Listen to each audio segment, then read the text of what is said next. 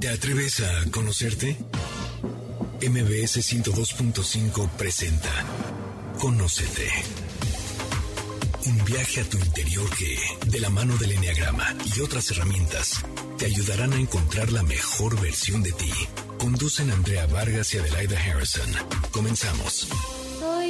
Muy buenas tardes, esto es Conócete y nosotros somos Adelaida Harrison y Andrea Vargas y bueno, estamos felices nuevamente de estar con ustedes en esta mañana tarde de sábado. Hoy traemos un tema del que todos hablamos, pero pocos profundizamos. Hablar de deseo y atracción sexual, de intimidad, distinguir entre enamoramiento y amor profundo, es siempre más complejo de lo que uno cree. Hoy tocaremos el tema de infidelidad. ¿Por qué surge si nos casamos felices y enamorados? ¿Qué pasó en el proceso? ¿En qué fallamos como pareja? ¿En qué momento surge el deseo sexual hacia un tercero? ¿Podemos seguir enamorados y a la vez ser infieles? Todas esas preguntas nos las contestará nuestra gran invitada. Pero antes voy a saludar a mi querida Adelaida y me gustaría que nos dieras tu opinión sobre este tema tan apasionante. Wow, qué difícil. Hola, buenas tardes, Andrea. Buenas tardes a todos y gracias por escucharnos como todos los sábados. Y hoy vamos a hablar de un tema difícil porque, a ver, yo hace 20 años pensaba que el infiel era el maldito y que qué barbaridad, qué mala onda, pobre señora, pobre señor que le pintaron el cuerno. Y es una de las historias que venden mucho al que le pintaron el cuerno. Pero después tengo una amiga que estudió una psicología ya casada y de repente me dice, no, muchas veces la infidelidad la provoca el otro porque alguien tiene una necesidad y el otro no la satisface, ni quiere hacer nada para satisfacerla.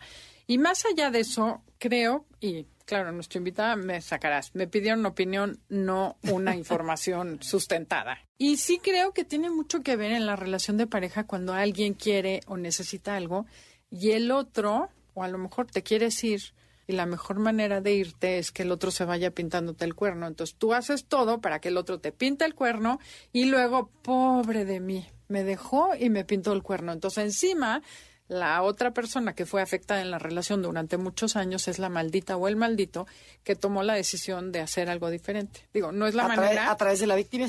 Claro, pero es quedas en una posición social muy cómoda.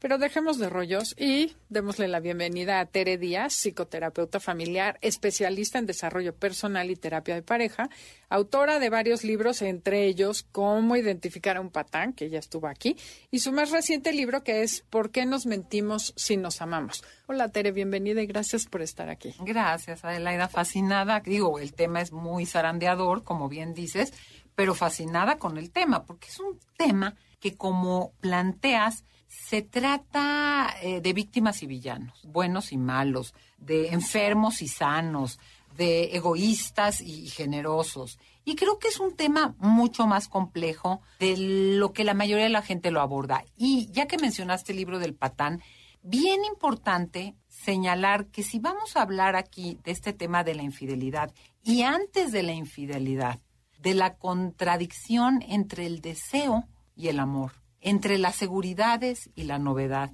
entre lo erótico y lo doméstico. Este tironeo que siempre se da entre que quiero novedad, quiero pasión, pero quiero certezas, quiero seguridad, quiero constancias. Creo que es una parte muy de nuestra especie, muy de la naturaleza humana, jalonearnos más o menos de distinta forma, en distintas etapas de nuestra vida, por distintas razones, por esto, ¿no? Y a veces digo, el malestar amoroso permea ¿De qué manera? Los casados muchas veces creen que la felicidad y la realización está por otro lado. Los solteros se la pasan posponiendo proyectos para encontrar a su verdadero amor.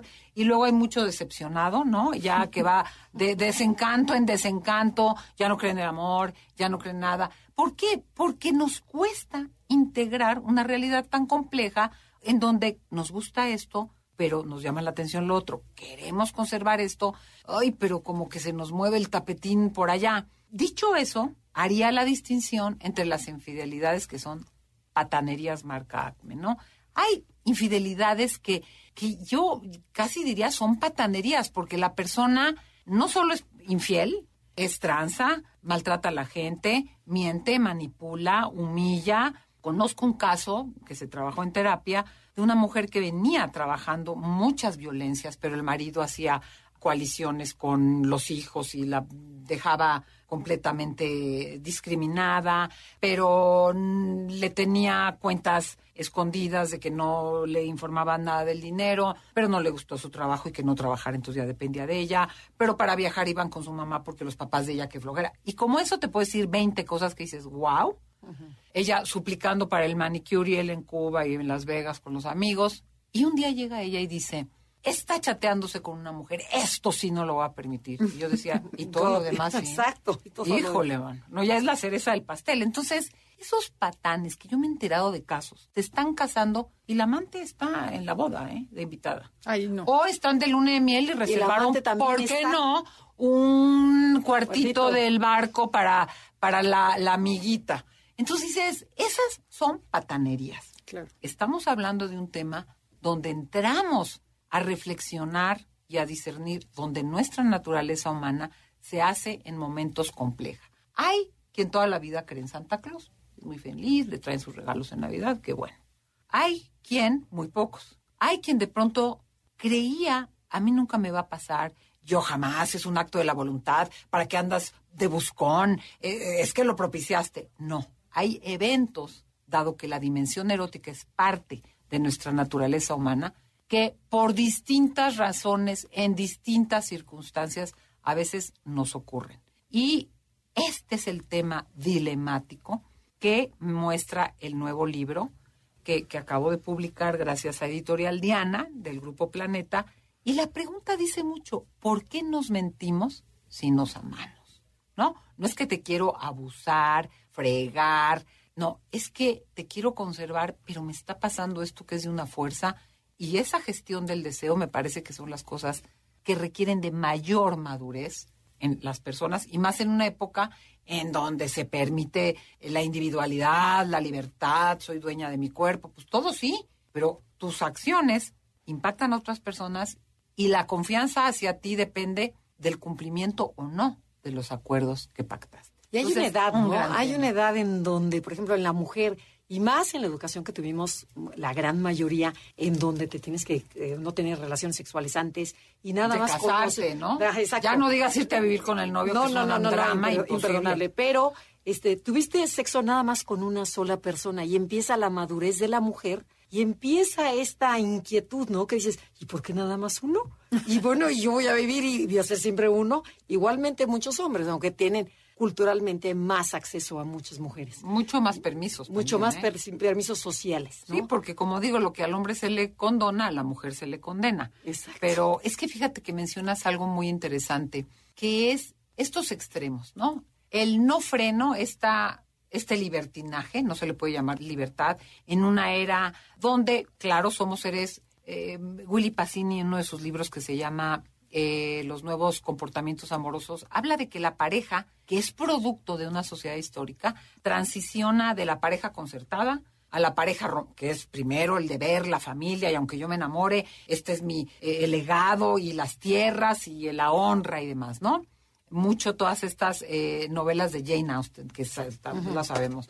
Luego está el amor romántico, que es yo hago lo que sea, pero la transgresión es ir tras el que te despierta sentimientos. Y vivimos en una época de un amor muy sensorial. O sea, nos permitimos en una época muy hedonista, individualista, no quiero hacerlo, moralizarlo, muy posmoderna, a ver qué se me va antojando. Un derecho a la satisfacción, al placer, que está muy bien desde la revolución sexual, el derecho a, disfrutar del propio cuerpo, pero están los extremos. Estas personas súper reprimidas, donde todavía venimos de la educación judio-cristiana, el pecado, lo sucio, el placer da miedo, el cuerpo es la cárcel del alma, dedícate a cosas más pro- productivas, en vez de estarte tocando, ¿no? Hasta los niños, cosas así. Te van a salir pelos. Sí, hasta el otro extremo de yo soy libre, es mi cuerpo, que no, no, y, y- y por qué me van a, a- a acotar. O sea, esos extremos, ambos llevan a distintas respuestas. Una podría ser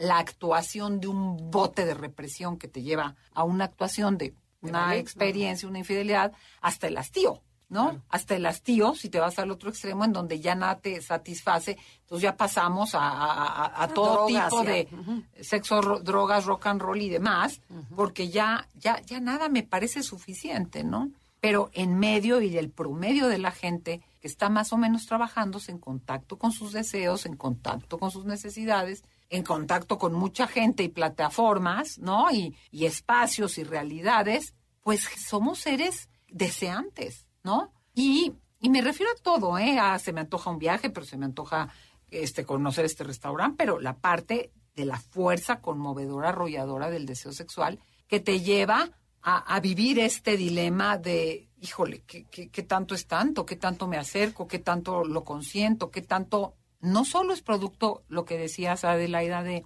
de una relación insatisfecha de pareja, sino de tareas pendientes personales, ¿no? Donde, híjole, eh, lo que decías, eh, Andrea, pues yo, yo viví en una represión y me decían que era esto era malo y, y no tengo experiencia alguna. ¿Y por qué no? Como dice Tamara Tannenbaum en su libro El fin del amor, una mujer que conoce varios cuerpos, conoce el mundo. Entonces te quedas así, ah, carambas, ¿cómo gestiono esto que estoy viviendo de manera oportuna y constructiva? Oye, ¿y tendrá algo que ver eso de que nos hicieron creer que nuestra pareja iba a ser nuestra media naranja y nos iba a completar? No me contestes, volvemos después del corte comercial. Esto es Conócete, el tema del día de hoy es sobrevivir a la infidelidad. Eh, somos Andrea y Adelaida y si les gusta el programa bajen el podcast en cualquier plataforma digital. Himalaya, Spotify, iHeartRadio y muchas más. En Instagram, y Facebook nos encuentras como Enneagrama Conócete. Danos like. Ya estamos de regreso. Síguenos en Twitter, arroba Ya regresamos. Esto es Conócete y nosotros somos Adelaida y Andrea. Estamos transmitiendo desde MBC Radio, Ciudad de México, y estamos con Tere Díaz platicándonos sobre sobrevivir una infidelidad, que de verdad el tema es candente. Y tú tenías una pregunta muy interesante. Sí, antes de, empezar, de salir a corte te decía que si no será un poco la idea que nos metieron, porque es de Walt Disney creo, de que tu media naranja te va a completar. Entonces ya te casaste, ya es obligación de esa persona completar lo que tú no tienes y obvio esperas que esa persona te dé todo lo que necesitas en la vida y no te trabajas tú, no sé en ese sentido estabas diciendo, es tus huecos no los va a llenar el otro. Mira, somos seres carentes y hay gente más atropelladona que otra, ¿no? Como dices, hay gente que ha vivido cosas de mayor carencia que exacerban las necesidades, hay quienes pues son muy resilientes, pero somos seres carentes, siempre nos va a faltar algo. Y a mí me gusta mucho Esther Perel, que es esta colega terapeuta eh, belga que vive en Nueva York. Y ella dice, hoy le pides a la pareja lo que antes te daba toda una tribu, porque al final lo que esperamos de la pareja hoy en este esquema de familia nuclear monogámica es que sea tu amor tu cómplice y todo. O sea, qué bonita la poesía de Benedetti, pero Queremos que sea el mejor amante, pero un padre ejemplar, pero un esposo constante, pero un asesor financiero, pero que me ayude a cuidar a mi mamá, pero que hagamos negocios juntos, pero, el que mejor amigo. pero el mejor amigo, confidente, terapeuta y compañero de tenis. Y el mejor y el mejor en el sexo. Amante. O sea, entonces eso, perdón, es imposible. Es imposible. Tú vas a comer a un restaurante en donde hay cosas buenas de salud suficientes siempre se te puede antojar o habrá otro lugar en donde el postre, el cómo preparan el cóctel o el panecito tibio que te sacan es más rico y es mejor. Entonces, vuelvo al punto. Primero tirar esa idea de la otra persona que es muy producto del amor romántico donde es totalmente idealizado, está basado en sentimientos exaltados y en aquella época era súper transgresor. No casarme con la persona que mis papás me tienen asignados por ir tras aquella persona que me hace vibrar y que cuando la veo me derrito. Luego ya a los 18 años, ya cuando la ves, gritas, ¿me entiendes? Ya no te derrites, ya te congelas y das de alarido. Y después dices, ¿por qué no me arreglan el matrimonio mejor que vendas? Claro. No, porque aparte, fíjate, el enamoramiento tiene fecha de principio y de caducidad, o sea, es un fenómeno tan bioquímico que consiste en apegarte a alguien muy apasionadamente, mientras en la época de nuestros ancestros, pues sacabas adelante una criatura que a los cuatro años, tres años ya andaba ahí tras la tribu, ya, ya, ya somos libres otra vez, o sea, se acababa. Y hoy constituimos parejas y familias en un sentimiento que es muy pasajero. Entonces, por supuesto que nadie te completa, pero porque como la creencia no me lo das todo, no, pues es que quítate la creencia, nadie te va a dar todo. O sea, nadie te va a dar todo. Punto. Sí, dátelo tú. O sea, Tienes que buscar un proyecto de vida que incluya una serie de cosas. Fíjate que, bueno, yo aquí vengo a mis confesiones. Yo estuve casada 26 años con el papá de mis cuatro hijos, seis de novia, súmale, ¿eh? o sea toda una vida. 32. Luego tuve una relación bien larga, muy padre, de casi ocho años con un exnovio. Y ahorita estoy iniciando una relación toda muerta de miedo. ¿En qué sentido? Venimos de relaciones muy convencionales. Digo, ya, ya esposos, ya no quiero. Un novio que quiere, como que estuvo divorciado, ahí, con todo lo que lo sigo queriendo. Las cosas se van agotando, no voy a decir cosas. Pero le digo a, a- Peter, ¿sabes qué? Es que la pareja, pues es como tu 30-40%, que es un chorro, ¿eh? Haz una gráfica. Claro. Luego mis hijos, ¿le dijiste eso? Ay, bueno, perdón, ¿no? O sea, corrigiéndome. Pero esta idea de, ok, ponle el 50, que cómo llenas el otro 50, se me hace mucho el 50. Aunque te acompañes mucho, te cuides mucho, tu vida no puede estar basada la mitad de tu tiempo en que el otro te dé satisfacción. ¿Cómo son tus relaciones amistosas? ¿Cuál es tu proyecto de vida personal? ¿Cómo desarrollas tus intereses y tus hobbies? ¿Cómo vives tu mundo de valores que te da un sentido de proyección, de trascendencia? ¿Qué te, qué, ¿Cuál es tu tiempo libre? ¿Tus amistades qué lugar ocupan? ¿Tu trabajo? ¿Tu desarrollo profesional? O sea, es que cuando la pareja lo es todo, te adereza delicioso, pero es, es un componente central. A mí me gustan las metáforas. Luego, como dice una amiga, ya no le metas a las metáforas porque me haces más bolas. Pero pienso en una, una ensalada que la proteína es la proteína. Pero perdón, o sea, por la pura proteína no. O sea, ¿qué más hay que le da sabor a tu vida? Y ahí, cuando no te da todo el sabor, le echas la culpa al otro. Claro, y es Ah, no. responsabilidad tuya. Es que me faltó esto, es que me faltó lo otro. Híjole, perdón, qué tan rica es tu vida como para que eso que no te da el otro Ya no te- funciona. ya, ya, ya, ya no funciona. Ya no puedes compensar, renunciar a ciertas cosas si vas a romper un acuerdo que no has cambiado, porque hay parejas que cambian sus acuerdos monogámicos, ¿eh?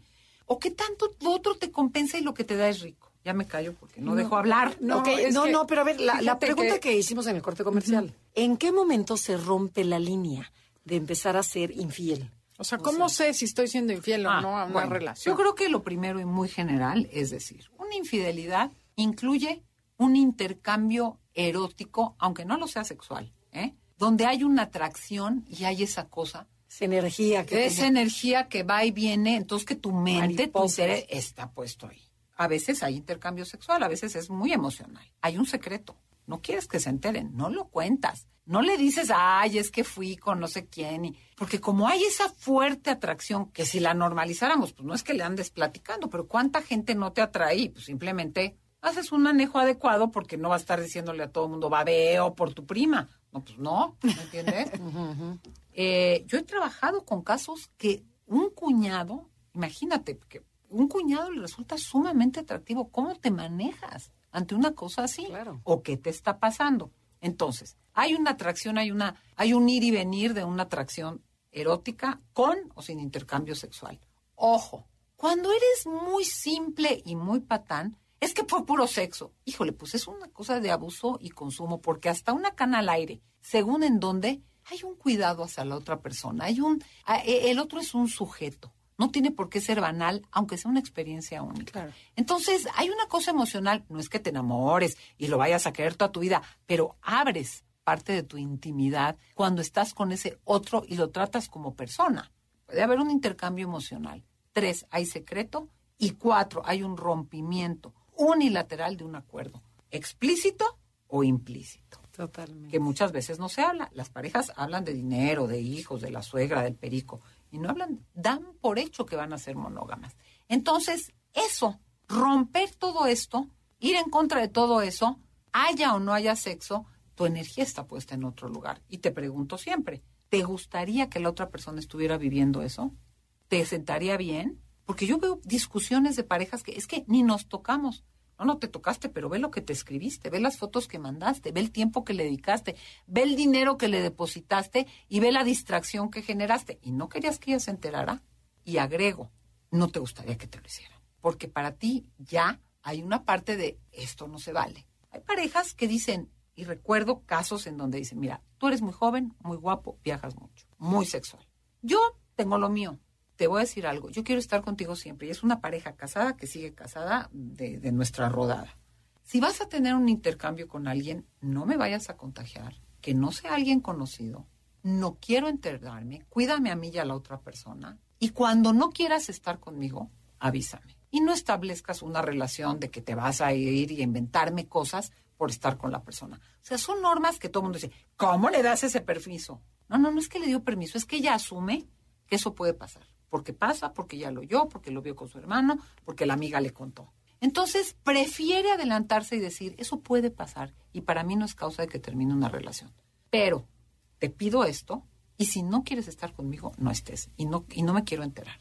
Cuídame. O sea, es como, qué rara, que, perdón, pero si pasa sin esos acuerdos, es como, ¿qué tanto hablamos del tema desde una realidad de algo que puede pasar? Y te voy a, les voy a decir algo. Hay parejas que no terminan por mil razones y deberían de terminar, aunque no haya infidelidad. Y hay parejas que terminan por infidelidades porque por principio a mí no me vas a faltar el respeto.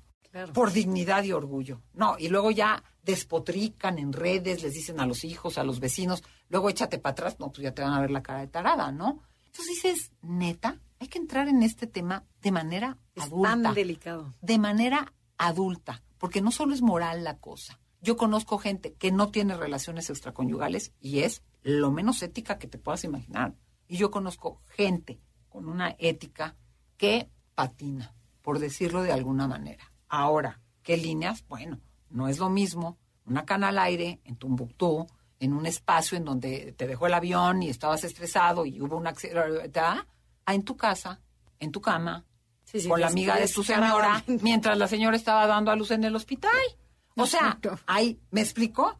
Hay que también entender qué líneas son qué líneas y qué cosas son neta, o sea, es inadmisible, son verdaderas Patanerías. patanadas, ¿no? Entonces, así las Pero qué difícil, o sea. Muy. Sí, o sea, no, no está tan fácil. nada Pero- fácil.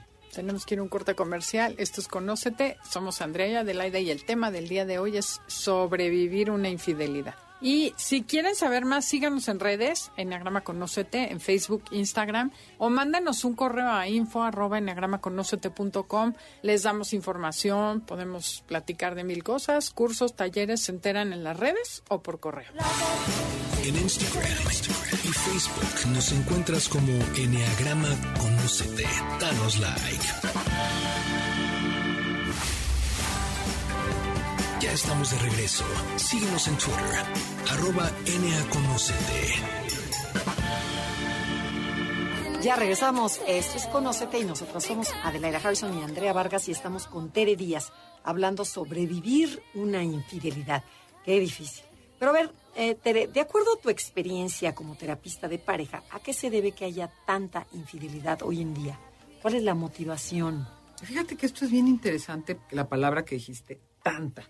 Porque la gente habla como de algo enfermo cuando, si tú te pones a ver las estadísticas de trastornos mentales, consumo de sustancias, no tienen que ver con la cantidad de gente que antes o después en su vida de pareja tuvo una experiencia extraconyugal. Entonces, vamos a decir, por algo que pasa tanto, vamos a despatologizarlo primero. Motivaciones. Yo creo que se mezclan. Yo en el libro de por qué nos mentimos si nos amamos, la separo como para su estudio, pero se mezclan. Hay motivaciones que tienen que ver con la pareja. Y yo estas las divido en tres. Cuando de verdad la pareja tiene un problema, no lo puede hablar, no lo puede poner sobre la mesa porque alguien tiene más poder, porque alguien se enoja, porque les parece que no viene al caso, porque debería de gustarle lo que no le gusta, lo que quieras, viene a una, una cosa de callar y callar y callar un malestar que luego lo compensas de alguna manera. O crees en esta idealización e ignorancia que otra gente, hay gente que se divorcia porque necesito encontrar a la media naranja de la que hablamos, pero eso no existe. ¿No? Como dices, otro infierno, otro infierno. el Con diferente diablo. diablo. infierno con distinto de diablo. No, o sea, eh, eh, claro, uno puede ir madurando, creciendo y hacer mejores elecciones.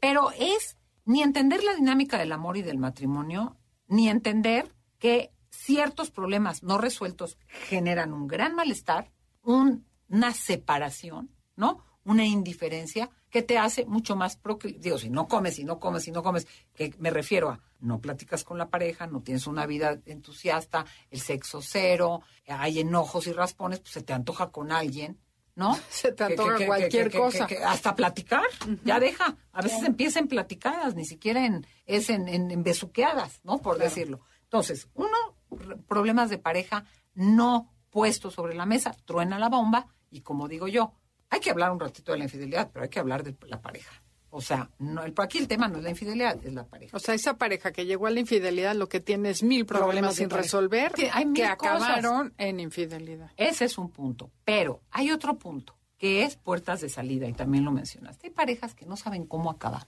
porque los va a regañar su mamá, porque Dios los va a castigar, porque los hijos, y, eh, te- no, no menosprecio el dolor que puede generar un hijo una terminación. Pero hay parejas que no puedes continuar una relación a pesar de todo, no la puedes terminar por cualquier cosa. Pero hay parejas que se agotó, por las razones que sean. Se murió. Porque hay violencia, porque no hay nada en común, por lo que gustes. Y entonces, como no lo pueden tomar como una decisión, lo actúan, entonces, como dices tú, o te mandan a la fregada o mandas al otro a la fregada y ya no tuvimos ni que hablar. Pero qué necesidad de que haya derramamiento de sangre innecesario, ¿verdad? ¿A qué salpicas pudiendo decir, se acabó? Esa es otra. Y otra es acuerdos que se transforman en la relación. Hay buenas relaciones de dos que duran mucho tiempo, que son de tres o de cuatro.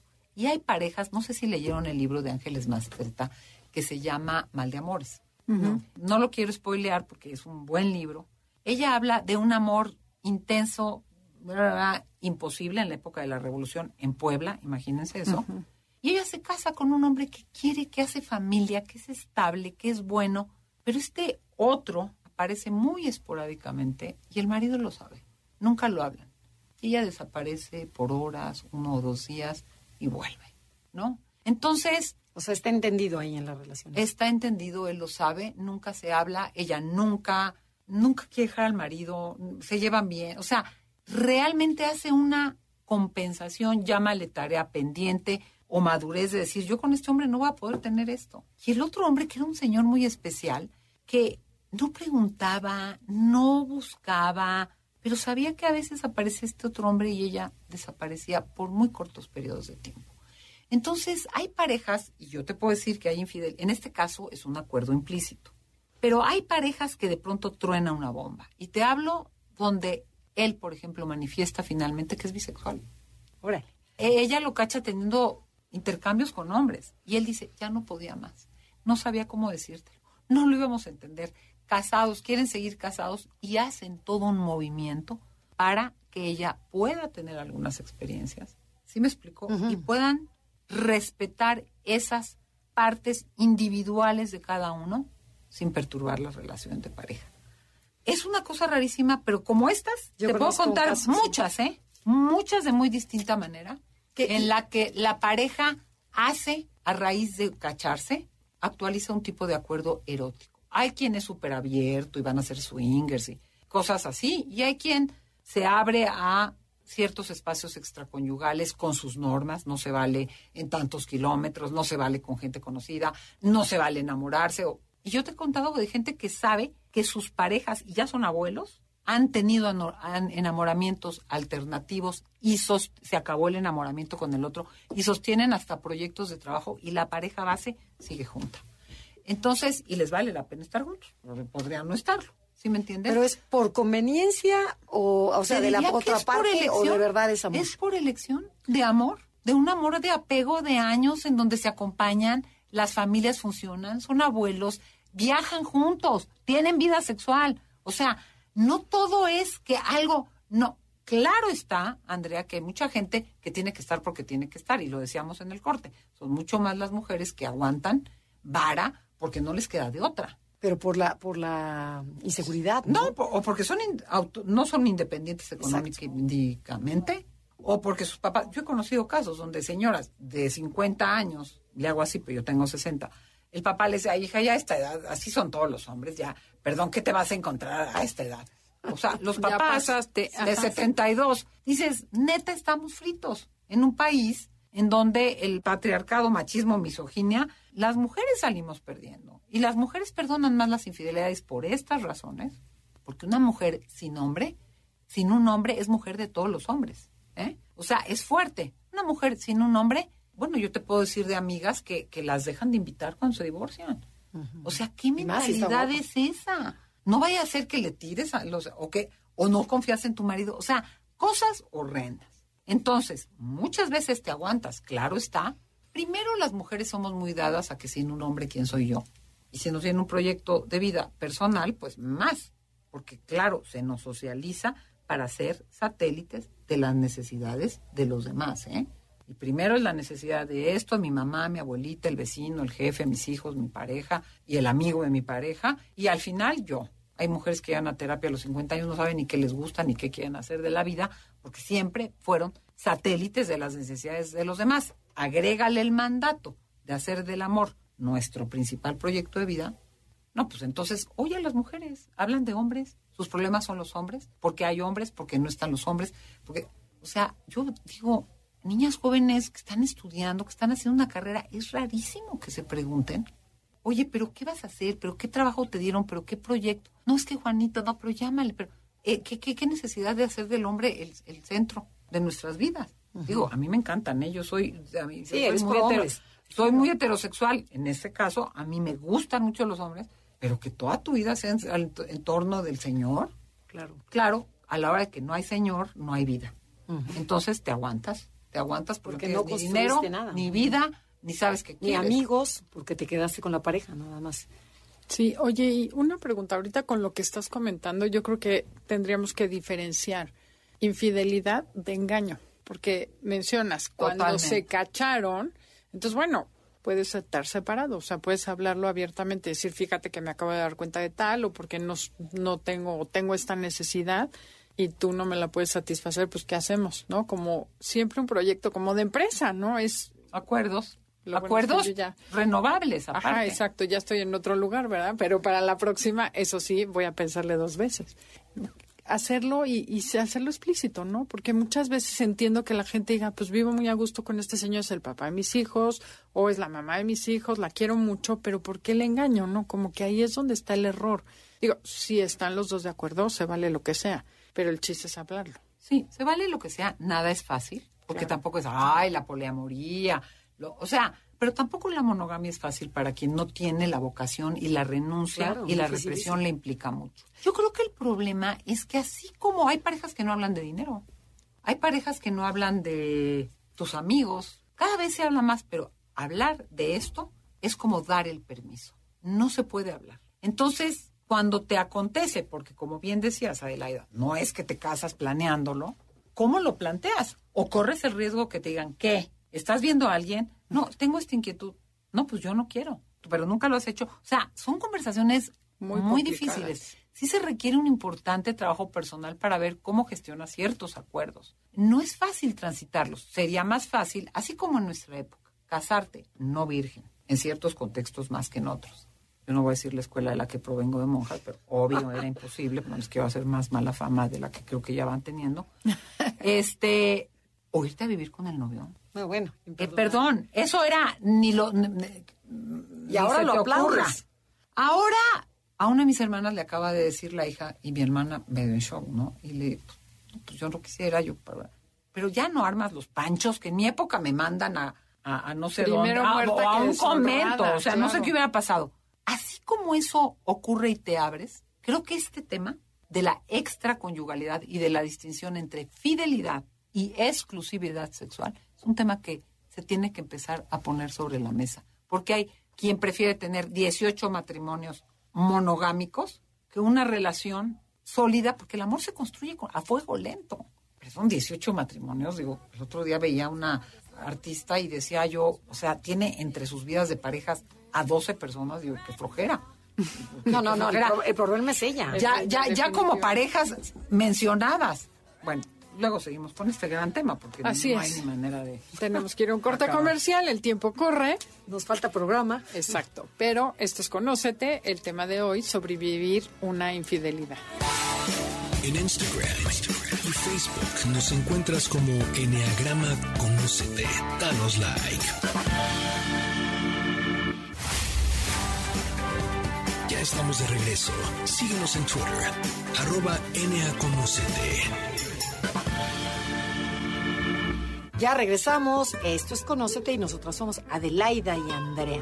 Estamos con Tere Díaz hablando sobre la infidelidad. Pero a ver, cuéntanos, ¿es posible superar una traición y seguir con tu pareja o siempre queda la marca? Nunca se porque es olvida, algo- pero se puede superar. Porque es algo súper doloroso, ¿no? terrible, a veces traumático. Queda un estrés traumático. Quiero decir algo, como no nos va a dar tiempo a acabar, que no se les olvide comprar, Comprar el libro, no te apures. Editorial Diana. Bueno, ¿Por qué nos mentimos si nos amamos? Porque aquí estamos, bueno, necesitamos agua de que no paramos de hablar hasta en los cortes. Sí se puede, pero fíjate, lo primero que yo digo es, es un proceso difícil, mucho por lo que, por el valor que le damos a la sexualidad que lo tiene.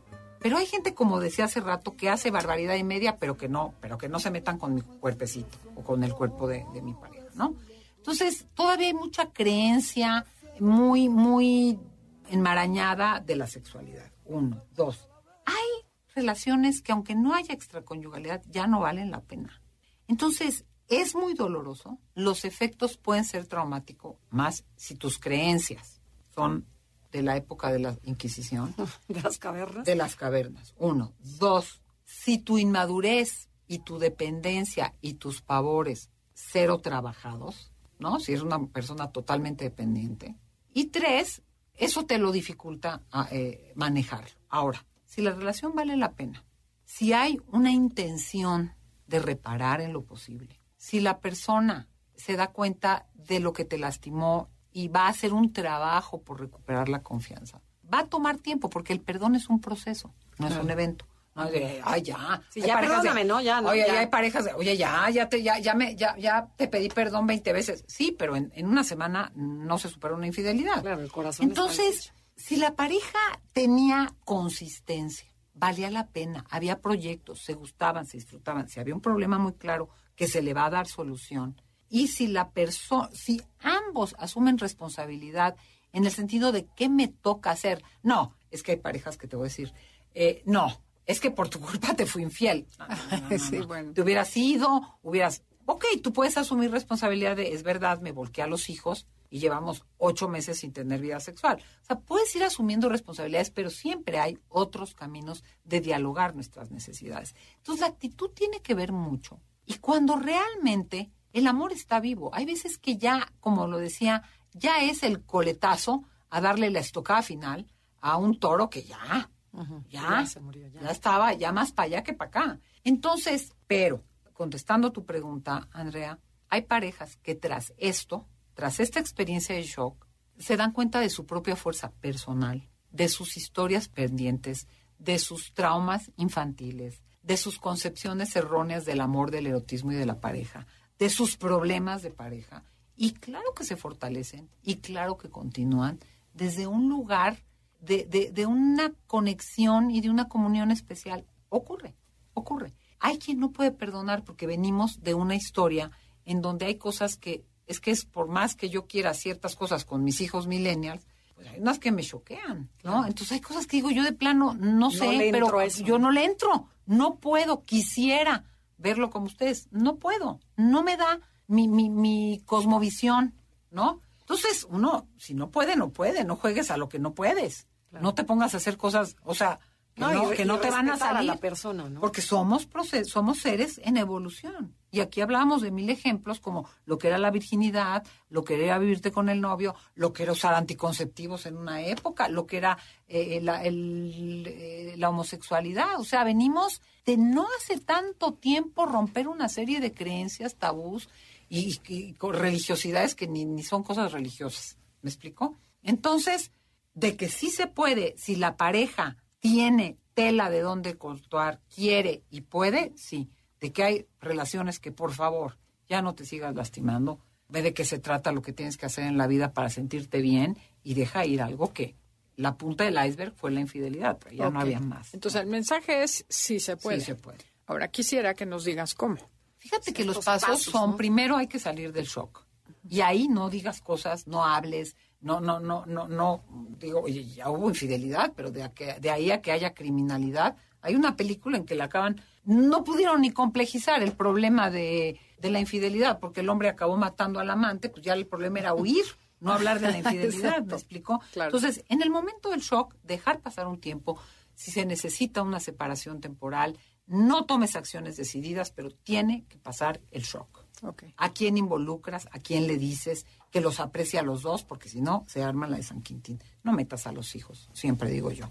¿Qué, necesidad? Claro. Dos, se requieren algunas explicaciones suficientes, pero no exageradas.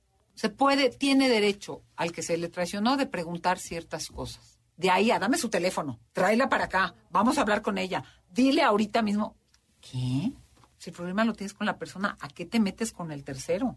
Hay quien quiere desviar la energía otra vez, como no puedes hablar con la pareja. A la maldita que se metió con mi marido. Sí, son más malditas, entre comillas, que malditos, porque los hombres no no no se ponen en ese lugar, las mujeres. Por eso, pero no, va pasa mucho cero. Entonces, sí hay derecho a preguntar cuánto tiempo, por qué, con quién, cómo, esto, ciertas cosas, y hay un momento que hay que parar eso.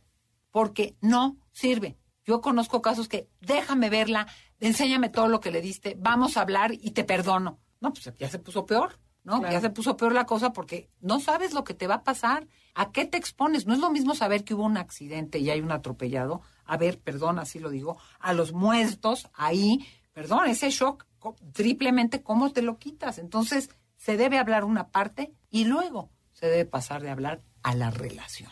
¿Qué pasa en esta relación? ¿Qué podemos? ¿Qué queremos? ¿Qué no? ¿De qué se trató? ¿Qué tiene que ver conmigo? ¿Qué tiene que ver con la relación? ¿Qué tiene que ver contigo? Y no me metas y me embarres y me eches culpas que no tienen que ver. Entonces, se tiene que hablar de la relación. Se tiene que atravesar un proceso, y esto es lo más difícil, de recuperar la confianza. Porque a la vez que tú hablas de la relación y estos puntos débiles, esto no me gusta y estos acuerdos hay que cambiarlos y estos hay que probarlos temporalmente y luego los replanteamos, Recuperar la confianza es un proceso muy largo. Y eso se da a través de pequeñas acciones sostenidas que vayan haciendo como una mancha de vino en un mantel. Le limpias, pero luego le echas tehuacán, pero luego le echas más tehuacán, pero luego compras un blanqueador y se va quedando rosita. No desaparece del todo, pero deja de perturbar. O sea, ya no es el rojo ahí. ¿Y qué? Porque la mesa es linda, porque la mesa tiene mil cosas, porque lo que hay, esa mancha, no perturba mi comida pero porque con el tiempo la fui lavando. ¿Y cómo se hace eso? Depositando positivo en la relación, comprobando que te quiero, haciendo un triple esfuerzo porque sepas que estoy. No son de promesas y de juramentos y de flores todos los días. Es tú tienes que con el tiempo darte cuenta que estoy y que quiero estar y que lo que tenemos es disfrutable y vale la pena. Y ahí es donde entra esta manera de recuperar la, la confianza e ir perdonando, reparando y asumiendo responsabilidad de, ay, oye, es que me está... me, abre el, el, pantalón, sería bonito. No, me abre cada rato mi, mi computadora. Bueno, pues pongan un tiempo, porque es normal que de pronto haya un salto para atrás y en ese recuperar la confianza ella necesite decirte algo o preguntarte algo o pedirte, déjame ver tu celular. No toda la vida le vas a tener hackeado el celular, pero esos son los procesos que la pareja va acordando para retomar. Sí, y la contraparte también aprender a quitarte a lo mejor ese orgullo, esa lastimada y ser un poco más receptivo, ¿no? Porque la otra persona a lo mejor está tratando de cómo estar presente, cómo pedir perdón, pero si tú sigues con esta, a mí estoy lastimada. Falsa dignidad. ¿eh? Exacto. Te voy a decir una cosa, hay gente que cuando esto ocurra, como se sentía con muy poco poder, ahora ya juegan a, como los juegos esos que dicen el esclavo, ¿no? Es horrible. Ahora, quiero esto. Ahora vamos con mi mamá.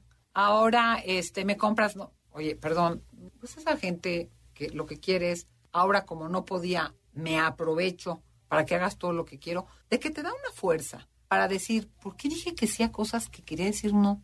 ¿Por qué accedí en cosas que para ayudarte, digo, mientras tú estabas jajajojo? Ok, yo creo que replanteas mucho de la relación, pero de ahí ahora me aprovecho y abuso, me parece que estamos en otro territorio. Y bueno, pues para variar, se acabó el tiempo. qué lástima. Dinos dónde te encuentran redes y el libro. Claro que sí. Mira, el libro se llama ¿Por qué nos mentimos si nos amamos? publicado por editorial, eh, por el sello Diana de Editorial Planeta. Sana una infidelidad y renueva tus pactos amorosos para no sufrir. Así se llama. Yo soy Tere Díaz Sendra, psicoterapeuta de familia y pareja. Me encuentras en Instagram Tere Díaz Sendra. En Facebook, Tere Díaz, psicoterapeuta. En Twitter, arroba te dicen con S de Sendra. Y por supuesto en mi página web encuentras todo lo que escribo, todo lo que hago, los cursos, que doy. Tengo muchos cursos online y doy pláticas, conferencias, talleres, que es teredias.com. Ahí me encuentras. Muy bien, padrísimo. Mil, mil gracias por haber estado el día de hoy aquí tocando un tema tan, como dices tú, se habla mucho, pero no se platica. Pero no se habla bien. Exacto. Sí, Lo hablas con, no, a nivel chisme. Totalmente. Y tan contentas como picadas, ¿eh? O sea, porque estos temas, ¿no? Y, para las mujeres, bueno, o sea, no tienen fin. Aquí nos podríamos echar otro programita de estos. No, pues quedas totalmente invitada, Tere, cuando quieras, aquí en su casa. Gracias, y muchísimas gracias. a todos. Y gracias a todos los que nos escuchan como cada semana. Eh, esperamos que tengan un lindo sábado. Los dejamos con Concha León Portilla en Enlace 50. Gracias a todo el equipo de producción, Felipe, Yanín, Beto. sin ustedes no sería posible este programa. Hasta la próxima. Te esperamos en la siguiente emisión para seguir en el camino del autoconocimiento. Conócete, MBS 102.5.